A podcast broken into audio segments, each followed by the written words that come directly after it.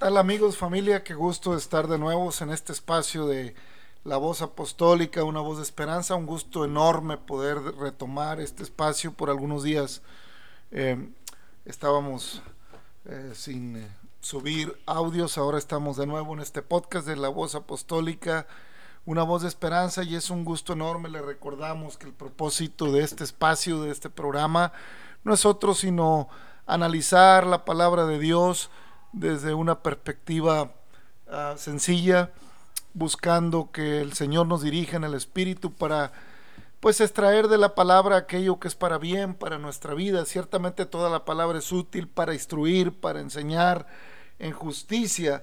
Y bueno, hemos estado llevando una cronología prácticamente del libro de Génesis. Ya pasamos por el casi todo el libro, estamos ya en el último capítulo donde Jacobo, Jacob muere, se despide de sus hijos, les da la bendición a cada uno. Y bueno, hay una gran tristeza, hay una gran eh, pues lloro en el pueblo de Israel, pero también Egipto le llora a Jacob porque ese Egipto de, de Jacob, ese Egipto que amaba a José, que miraba en José un siervo de Dios, del Dios de Israel, del Dios de Abraham, del Dios, del Dios de Isaac. Ese Egipto miraba en todo Israel un pueblo escogido. Egipto supo distinguir que era distinto el, el, el, pueblo, que era distinto esa, eh, esas tribus, eh, esa familia de José, Jacob, sus hijos y sus sobrinos. Y bueno, Egipto miró en, en, en, el pueblo, en la familia de Jacob y en todos sus hijos y toda su parentela, gente que era bendecida por el Señor, un pueblo que sabía eh, o que al menos era dirigido hacia la adoración a Dios de una manera diferente a como ellos estaban acostumbrados y podían percibir que el Dios de Abraham, que el Dios de Isaac estaba con Jacob, estaba en José y hacía Dios maravillas a través de ellos. Bueno, muere Jacob los años que logró vivir en Jacob, que logró vivir Jacob en Gosén, en Egipto, pues alcanzó, eh, tal parece, a conquistar el corazón de Egipto, porque Egipto le llora y Faraón le permite ir a José a enterrarlo a aquel lugar donde Abraham ah, había comprado una cueva para sepultar a Sara y hasta allá llevan a, a, Jacob a sepultar. Y dice la Biblia ahí en el capítulo 50, versículo 7, entonces José subió para sepultar a su padre y subieron con él todos los siervos de Faraón, los ancianos de su casa, y todos los ancianos de la tierra de Egipto y toda la casa de José, sus hermanos y la casa de su padre, solamente dejaron en tierra de Gosén a sus niños y sus ovejas y sus vacas. Subieron también con él carros, gente a caballo. Se hizo un escuadrón muy grande y llegaron hasta la era de Atad, que está al otro lado del Jordán, y echaron allí con grande y muy triste lamentación. Y José hizo a su padre duelo por siete días, y viendo los moradores de la tierra de los cananeos el llanto en la era de Atad, dijeron, llanto grande es este de los egipcios. Por eso fue llamado su nombre Abel Misraín, que está al otro lado del Jordán. Hicieron pues sus hijos con él según les había mandado, pues lo llevaron sus hijos a la tierra de Canaán y lo sepultaron en la cueva del campo de Macpela, la que había comprado Abraham con el mismo campo para heredad de sepultura, de Efrón el Eteo al oriente de Mambre, y volvió José a Egipto, él y sus hermanos y todos los que subieron con él a sepultar a su padre después de que lo hubo sepultado. Viendo los hermanos de José que su padre era muerto, dijeron, quizá nos aborrecerá José y nos dará el pago de todo lo que el mal que le hicimos y le enviaron decir a José, tu padre mandó antes que de su muerte diciendo, así diréis a José, te ruego que perdones ahora la maldad de tus hermanos y su pecado porque mal te trataron. Por tanto ahora te rogamos que perdones la maldad de los siervos del Dios de tu Padre. Y José lloró mientras hablaban. Y vinieron también sus hermanos y se, postraron delante de él y dijeron, henos aquí por siervos tuyos. Y le respondió José, no temáis, ¿acaso estoy yo en lugar de Dios? Vosotros pensáis mal contra mí, mas Dios lo cambió a bien para hacer lo que vemos hoy, para mantener en vida mucho pueblo. Ahora pues no tengáis miedo, yo sustentaré a vosotros y a vuestros hijos. Y así los consoló y les habló al corazón. Y habitó José en Egipto y en la casa de su padre y vivió José ciento diez años. Y vio José los hijos de Efraín hasta la tercera generación. También los hijos de, Maquir, hijo de Manasés, fueron criados sobre las rodillas de José. José dijo a sus hermanos, yo voy a morir, mas Dios ciertamente os visitará y os hará subir de esta tierra a la tierra que juró a Abraham, a Isaac y a Jacob. E hizo jurar José a los hijos de Israel, diciendo, Dios ciertamente os visitará y haré llevar de aquí mis huesos. Y murió José a la edad de ciento diez años, y lo embalsamaron, y fue puesto en ataúd en Egipto. Bueno, termina José una, una vida, una historia, un legado. José eh, deja un gran legado en Egipto, José deja un gran testimonio en medio de todo, eh, muestra su, su, su misericordia para con sus hermanos. Sus hermanos les era difícil sacudirse aquello que habían hecho, porque les costaba trabajo vivir en el mismo espíritu que vivía José. Era difícil para sus hermanos compartir el mismo espíritu. Es que, hermanos, familia, a veces qué trabajo nos cuesta buscar la presencia de Dios. Aún y cuando estamos en medio del pueblo, aún y cuando vamos a grandes congregaciones o alguna convención cristiana o algún evento donde hay derramamiento del Espíritu Santo, donde hay alabanza a Dios, donde hay oración ferviente y, y todo el ambiente que se genera, a veces nos cuesta mucho trabajo entrar en la presencia de Dios.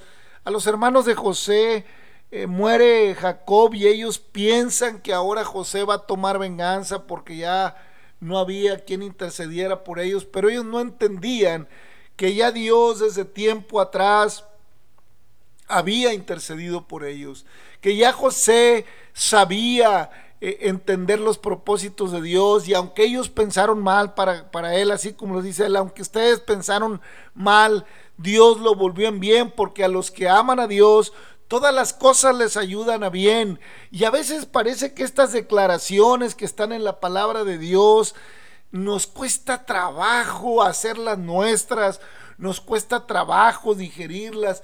Ciertamente, hermano, hermano, familia, amigo que escuchas esta, este espacio. Gracias por llegar a la, voz apostólica. Quédate en este podcast. Puedes analizar todos los capítulos anteriores y seguir la secuencia que hemos estado hablando. Pero eh, quiero decirle a, usted, amigo, amiga, familia, hermano, que, que piensas a veces que, pues que, que a ti no te escucha Dios o que ciertas cosas a lo mejor son, a lo mejor no. En fin, hay a veces duda. La duda es un gran enemigo. Escúchame, eh, amigo, la duda es un gran enemigo para llegar a Dios. No hay peor enemigo para acercarse a la, presencia de Dios que la duda. Dijo el Señor a Pedro en aquella ocasión cuando Pedro lo ve caminando por las aguas. Primero pensaron que miraban un fantasma y cuando se dan cuenta que es el Señor, Pedro le dice, déjame ir a ti, si eres tú, déjame ir, déjame ir a tu encuentro. Y Jesús le dice, ven. Y Pedro empieza a caminar sobre las aguas, pero cuando deja de mirar al maestro por un momento, se baja emocionado de la barca Pedro y empieza a caminar sobre las aguas. No piensa en las aguas cuando baja, solo piensa que el maestro viene caminando y si el maestro camina por las aguas o sobre las aguas, pues él también puede caminar. Y entonces se baja y empieza a caminar sobre las aguas al encuentro del maestro. Pero yo creo que en algún instante, en algún momento, alguna ola crece un poquito, le moja la cara y voltea a ver el agua, Pedro, y dice, pues estoy caminando por el agua y se empieza a hundir. Y el Señor lo, lo, levanta. Es que hermanos, familia, amigo, qué difícil es a veces creer que Dios puede hacer milagros. Qué difícil es creer para nosotros eh, a veces creer que Dios tiene vida eterna, que Dios sana, que Dios liberta, que el Señor da de su Espíritu Santo, que Él vino a buscar y a salvar lo que se había perdido, que Él rescata al menesteroso, que Él bendice al que parece que no tiene nada, que en medio de la escasez, que en medio a veces de la enfermedad, Dios nos da el gozo de su presencia, nos da el gozo de, de su bien de su misericordia. Realmente el Señor es más que bueno. Él es bueno todo el tiempo. Y bueno, la duda nos aleja de ver las maravillas de Dios. Los hermanos de José les está costando trabajo eh, entender que José no era lo que era por, por la, por, porque José fuera especial, más eh, en el sentido humano, sino más bien José era lo que era porque su corazón era especial. Su corazón él lo dedicaba a que la presencia de Dios morara en él. Nunca se apartó de José la misericordia de Dios, ni de día ni de noche, eh, tal como lo dice la palabra. Eh, nunca se apartó de José eh, la fe preciosa de creer que Dios lo sustentaría. Y en todo tiempo José estuvo seguro que aquellos sueños que Dios le había dado eran reales, eran genuinos, eran verdaderos. Hermanos, familia, amigo que escuchas este espacio, en tiempos de tanta de tanto ruido, de tanta información, de tanta angustia en el mundo tal vez, de tanta frivolidad también, es muy grande a veces la duda. Se puede creer en muchas cosas, se puede creer en la tecnología, se, se puede creer en, la ciencia y, bueno, el hombre ha avanzado en la ciencia, la tecnología se ha aumentado, como dijo Daniel, en aquellos días se, se aumentará la ciencia en gran manera y así está aumentada. Hoy se coloca el hombre en el espacio en unas cuantas horas. Hoy hay hombres, eh, aunque poquitos hombres, morando en la Estación Espacial Internacional, estudiando el universo, mirando la posibilidad de que exista algún planeta en el cual el hombre pueda migrar, porque eh, siempre ha sido el anhelo del hombre eh, poder recorrer, volar más allá de la propia Tierra y, por qué no colonizar tal vez algún otro planeta, tener otra opción, porque hemos hecho muy mala administración del, del, planeta que nos dio Dios. El Señor nos puso en la tierra para que la llenásemos y la sojuzgásemos, como lo dijo allá en, en, el capítulos, en los primeros capítulos de Génesis, cuando crea al hombre y se llena la tierra y sojuzgarla. Y hemos sojuzgado mal la tierra. Eh, ciertamente hemos eh, avanzado mucho en ciencia, pero poco en misericordia. Hemos avanzado mucho en descubrimientos médicos, pero cubierto, eh, hemos hecho de la salud a veces algo inalcanzable, aunque hay mucha ciencia y aunque sí se beneficia mucha gente, pero a la hora de la verdad, la salud se vuelve muchas veces inalcanzable, la ciencia, el desarrollo. En fin, aunque ha hecho mucho bien todo el desarrollo del hombre, a la hora de hacer cuentas, a la hora de echar números, son más malas las cosas que hemos logrado. Nos hemos perjudicado más con el, con el avance de, de la humanidad misma que con los logros.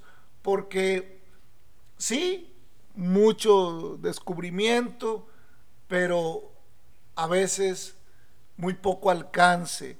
No puede ser, no es aceptable que a esta altura de la humanidad haya niños muriendo de hambre en cualquier lugar del mundo, haya gente que no alcanza para una medicina. Algo está mal.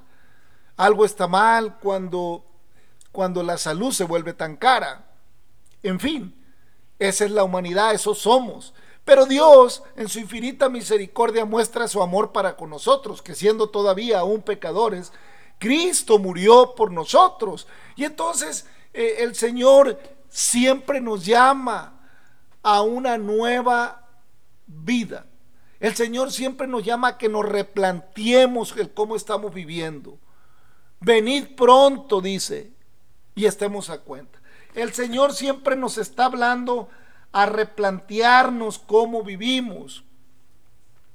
Dice, yo miré y, entre los hombres a ver si había algún entendido que preguntara por Dios. Y no lo hallé, porque todos se desvían, cada quien se apartó por su camino. No hay ningún entendido que pregunte por Dios. Ciertamente hay conocimiento de Dios, como decíamos en el episodio anterior, pero no hay convencimiento. Eh, la gente sabe de Dios, la gente va a un templo, a otro, la gente hace figuras que les atribuye eh, alguna condición de deidad, pero finalmente no hay una convicción real y genuina de buscar a Dios. ¿Por qué? familia, digo esto, esta ocasión, porque hay una Biblia conocida por la humanidad. Hay una Biblia que se forma del caminar del pueblo de Israel, escrita por aquellos hombres inspirados por Dios. Y, todo el Antiguo Testamento es la historia del pueblo de Israel, pero también es la historia de la humanidad. Ciertamente Israel es un un, cachito de la humanidad representando a veces la necedad, pero representando también a veces la obediencia, representando también a veces el sacrificio, la firmeza. En fin, familia, hay, hay una situación en nuestra vida que a veces nos complica llegar a Dios o, o nos complica dejar llegar a Dios. Los hermanos de José le costaba trabajo entender que lo que pasaba con José era una situación. Ellos pensaban que José todavía iba a haber venganza, aun y cuando se le acercan eh, eh, inventándole el asunto, aun y cuando se acercan a José diciéndole que Jacob dijo aquello y vienen y le hablan de que son siervos del Dios de Abraham, de Isaac, de Jacob, y, se postran. Hay duda en sus corazones, hay duda porque creen que José pueda tomar. Después de todo lo que vivieron, acaban pensando que José pueda tomar alguna venganza. Amigo, hermano, familia, cuando el hombre o la mujer están llenos del Espíritu Santo, estamos llenos de la presencia de Dios. Cuando la palabra preciosa habita en mi mente, habita en mi corazón, yo no soy vengativo, no soy vengativo. Cultivo el amor, el amor de cuando el amor de Dios está en mí, yo entonces amo, porque el Señor nos dejó dicho, ama a tu prójimo como a ti mismo y ámense como yo os he amado. El Señor Jesucristo declaró que nos amáramos como Él ha amado. Cuando el hombre y la mujer de Dios dejan que la presencia de su Espíritu Santo esté en ellos, entonces las actitudes eh, mezquinas que tenemos como seres humanos, los, los sentimientos de odio, de venganza, de celo, de envidia, de lascivia, de adulterio, se, menguan, se sujetan, se, se, clavan eh, simbólicamente hablando en una cruz. Y entonces el Espíritu de Dios se manifiesta en la mujer, en el hombre, que reciben a Cristo en su corazón. De eso se trata recibir a Cristo en su corazón. Hermano, amigo, no confundamos recibir a Cristo en el corazón solamente con un momento de cantar, brincar y, decir, y aquí, y, y decir de labios para afuera que ya le entregué todo a Cristo. Recibir a Cristo en nuestro corazón significa que su corazón, que mi corazón es la casa de Dios. Y cuando mi vida es la casa de Dios, entonces Él ordena su casa, Él limpia la casa, Él echa fuera todo aquello que estorba, Él limpia de, inmundicia su casa, Él quita mm, las raíces de amargura, Él quita todo aquello que, que nos impide, que nos hace dudar del amor, la misericordia y las promesas preciosas guardadas para siempre. Entonces, vemos pues que el Señor le gusta limpiar la casa donde va a vivir. Porque allá en el libro de Mateos capítulo 21, versículo 12, dice la palabra de Dios que entró Jesús en el templo de Dios y echó fuera todos los que vendían y compraban en el templo y volcó las mesas, los cambistas y las sillas de los que vendían palomas. Y les dijo, escrito está, mi casa, casa de oración, será llamada, mas vosotros la habéis hecho cueva de ladrones. Y vinieron a él en el templo ciegos, cojos, y los sanó. Pero los principales sacerdotes y los escribas, viendo las maravillas que hacía y a los muchachos eh, aclamando en el templo y diciendo, Osana al hijo de David, se indignaron y le dijeron, ¿oyes lo que estos dicen? Y Jesús les dijo, sí, nunca leíste de la boca de los niños y de los que maman, perfeccionaste la alabanza y dejándolo salió fuera de la ciudad a Betania y posó ahí. Qué importante es cuando el Señor entra a mi vida y limpia la casa. Ciertamente aquí lo vemos entrando al templo de Jerusalén, quitando los cambistas, porque si había habido un mercadeo, había un comercio ya, eh, se había vuelto un comercio el asunto de ir a ofrecer sacrificios a Jehová y cambiaban unos animales buenos por otros malos para ser sacrificados y en fin había un negocio. Se había perdido en el pueblo de Israel, se había perdido en el pueblo judío el anhelo genuino de ir a, hacer un sacrificio verdadero. Por eso dijo el Señor, sacrificio quiero, obediencia quiero y no sacrificio. Allá eh, cuando le habla al, al pueblo judío cuando le habla a través del profeta Isaías. Sacrificio eh, no me agrada de la manera en que lo hacen. Quiero obediencia de sus corazones. Amo más que me obedezcan que la multitud de sacrificios. Y es que hermano, familia, no hay nada más hermoso para Dios que el hombre que Él creó como creación especial le sepa obedecer. José supo obedecer hasta su último momento y no quiere que sus restos queden en Egipto, sino que le pide a sus hermanos que cuando salga Israel les da la profecía. Ya Dios le había dado esa, esa profecía de que el pueblo un día saldría, un gran pueblo, a, a, a, a conquistar la tierra que Dios había prometido a Abraham, la que Dios había prometido a Isaac. Ya, y José se los declara. Dios los va a sacar de aquí. No vayan a dejar mis restos aquí. Llévenlos a donde mi padre. Y entonces eh, se cumplió esa parte en el tiempo que Israel sale de Egipto. Pero a los hermanos de José les costaba trabajo a veces, dudaban. Así somos, familia. Así somos, hermanos. Dudamos que Dios hace las cosas más grandes y abundantemente de lo que podamos querer. Y luego eh, decíamos, es necesario que Dios more en mi corazón para que se cumpla eso en mí, para que yo pueda ver eh, esas preciosas promesas y esas maravillas. Es necesario que Cristo more en mí. Por eso Pablo el apóstol declara con toda certeza, ya no vivo yo, Cristo vive en mí. He aquí las cosas viejas pasaron todas son hechas nuevas. Qué mala es la duda, hermano. Qué mala. La duda estorba mucho. Eh, la humanidad duda mucho. La humanidad quiere, quiere cosas a corto plazo, inmediatas, y duda de la misericordia de Dios.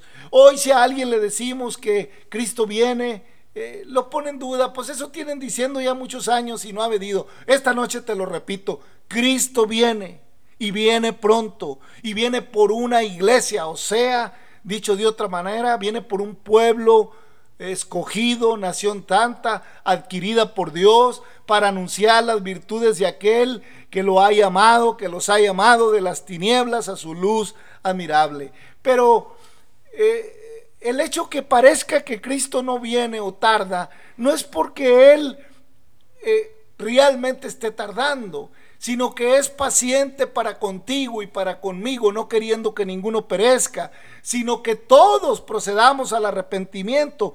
Así dice la palabra de Dios. Entonces, amigo, no dudes que Cristo te ama. No dudes que Cristo te va a bendecir. No dudes que Cristo te puede sanar. No dudes que Cristo te va a llevar a morar a un lugar especial.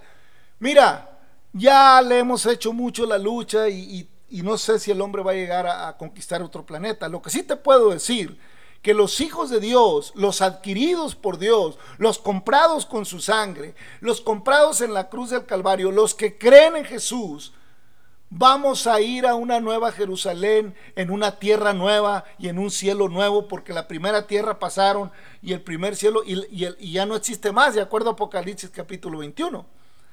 Entonces, es necesario que entendamos que lo que Dios promete va a suceder. Apocalipsis 21, 1. Vi un cielo nuevo y una tierra nueva, porque el primer cielo y la primera tierra pasaron y el mar ya no existe más. Yo, Juan, vi la santa ciudad, la nueva Jerusalén, descender del cielo de Dios dispuesto como una esposa ataviada para su marido. Y oí una gran voz del cielo que decía, he aquí el tabernáculo de Dios con los hombres. Él morará con ellos y ellos serán su pueblo y Dios mismo estará con ellos como su Dios. Dios quiere estar contigo como tu Dios, amigo, amiga. El asunto es si tú quieres que Dios esté contigo. Si Dios quiere que more en tu corazón, necesitas echar fuera la duda de tu mente. Necesitas echar fuera la duda de tu vida. No dudes. No dudes. El mundo va a seguir su, inercia. El mundo va a seguir casándose y dándose en casamiento, inventando y creando y, y, contaminando más. Y habrá más cosas como la que estamos viendo, peores todavía. Pero Cristo dice que si vienes a Él, serás salvo tú y tu casa. Pero Cristo dice que si dejas que more en tu corazón, al igual que José murió en victoria, esperando eh, ser puesto en el sepulcro con su padre, pero también en la promesa preciosa, porque Hebreos declara que aunque Abraham, Isaac, Jacob y todos los antiguos no alcanzaron lo prometido, porque Dios proveía alguna cosa mejor para nosotros. Allá en el capítulo 11 de Hebreos, el famoso capítulo de la fe, dice, por la fe Abraham siendo llamado obedeció para salir al lugar que había de recibir como herencia y salió sin saber a dónde iba. Por la fe habitó como extranjero en la tierra prometida, como en tierra ajena, morado en tiendas con Isaac, Jacob, herederos de la misma promesa. Y entonces hace una declaratoria de todo lo que hicieron por la fe. Dice que fueron apedreados, aserrados, puestos a prueba, muertos a filo de espada. Anduvieron de acá para allá, cubiertos de pieles de ovejas y de cabras, pobres, angustiados, maltratados, de los cuales el mundo no era digno, errando por los desiertos, por los montes, por las cuevas y las cavernas de la tierra. Y todos estos, aunque alcanzaron buen testimonio mediante la fe, no recibieron lo prometido, proveyendo Dios alguna cosa mejor para nosotros, para que no fuesen ellos perfeccionados aparte de nosotros. Dios te quiere perfeccionar a través de la fe, hermano amigo. Dios quiere que tu corazón confíe plenamente en Él como confió el de José. Como al final, eh, te puedo decir, se fue diluyendo Una vez que faltó José, se fue diluyendo la fe del pueblo de Israel y de eso lo hablaremos, lo, hablaremos en el próximo episodio. Se fue diluyendo, se fue perdiendo la conexión del pueblo de Israel con Dios. Así se ha ido diluyendo la fe de la humanidad, eh, de la iglesia. La iglesia primitiva tenía una fe muy ferviente, muy poderosa, pero el mismo mundo y la misma influencia del mundo en la iglesia ha afectado la fe del ser humano. Te voy a decir algo, Israel se acostumbró a la vida cómoda de Egipto. Y la vida cómoda de Egipto lo alejó de su fe. El dejar, cuando Israel empezó a vivir en la abundancia que había en Egipto cuando ellos llegaron, duró tanto la bendición de José eh, que le dio José a, a, Egipto, o Dios a Egipto a través de José, duró tantos años que se olvidaron los judíos, se olvidaron los hijos de Jacob, no transmitieron correctamente. ¿Por qué? Porque murió José un poco después y los hermanos de José también se fueron, pero los hermanos de José nunca fueron fervientes en la fe, nunca abrazaron. Qué delicado es, hermano, amigo, cuando la hija, el hijo de Dios que se crió en la palabra, que se crió en medio de la palabra, que ha oído predicaciones, que ha leído la Biblia, que ha orado, no la abraza completamente a la fe, no la vive, no la hace suya totalmente. Y entonces se va diluyendo, se va perdiendo porque empieza a acostumbrarse a Egipto. Israel se acostumbró a Egipto y se acostumbró no nada más a la comodidad, a la abundancia, sino también se acostumbró a adorar dioses falsos. Israel se acostumbró a adorar toros, se acostumbró a adorar serpientes, se acostumbró a adorar eh, búhos, a adorar todo tipo de animal que adoraban los egipcios. Se acostumbró Israel y se fue olvidando del tabernáculo, se fue olvidando poco a poco, fue dejando Israel olvidar eh, ese amor precioso del Dios de Abraham. Se fueron olvidando, se acostumbraron a la vida de Egipto, igual como está acostumbrada la humanidad actual a una vida similar a la de Egipto, de consumismo, de tener, de poseer, de vivir el día, de al cabo que vamos a pasar muy rápido fui. Bueno, te adelanto una cosa. Aunque pases muy rápido, un día estarás delante de Cristo para darle cuenta de lo que hayas hecho, sea bueno sea malo. Pero ahora Cristo quiere que estés a que estés dispuesto a que Él more en tu corazón. Deja la vida de Egipto. Deja de, la costumbre del mundo. En el mundo se habla muy poco de fe. El mundo, cuando le hablas de fe, cuando le hablas de Cristo y de que Cristo viene y del Evangelio, te oye nomás así porque está ocupado con todas las cosas. Ciertamente esta pandemia está sacudiendo un poco a la humanidad, pero en cuanto se libera la gente va buscando otra vez las fiestas, va buscando otra vez la vida eh, de, Egipto, la vida de abundancia, la vida de, fiestas, de embriaguez, de borracheras, de contiendas, de todo eso que el hombre vive, porque no tiene una fe genuina no tiene fe, vive buscando llenar un vacío que hay en su corazón, pero ese vacío, familia, amigo, solamente lo llena el que fue hasta la muerte y muerte de cruz y resucitó al tercer día, porque Él tiene vida y vida en abundancia para que tú vivas una vida diferente y quiere que tú abraces las promesas que Él tiene, no nomás para José y para Abraham, sino para ti y para mí.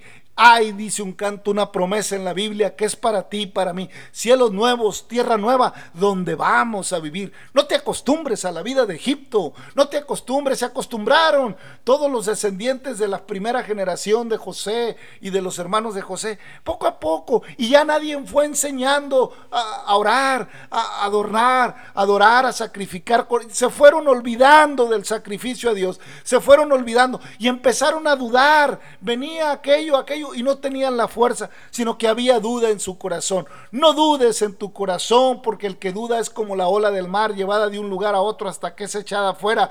Pero Cristo quiere que camines sobre las aguas. Él quiere que no te hundas, que no te sumerjas en el mundo y su perdición. Él vino para que tengas vida y vida en abundancia.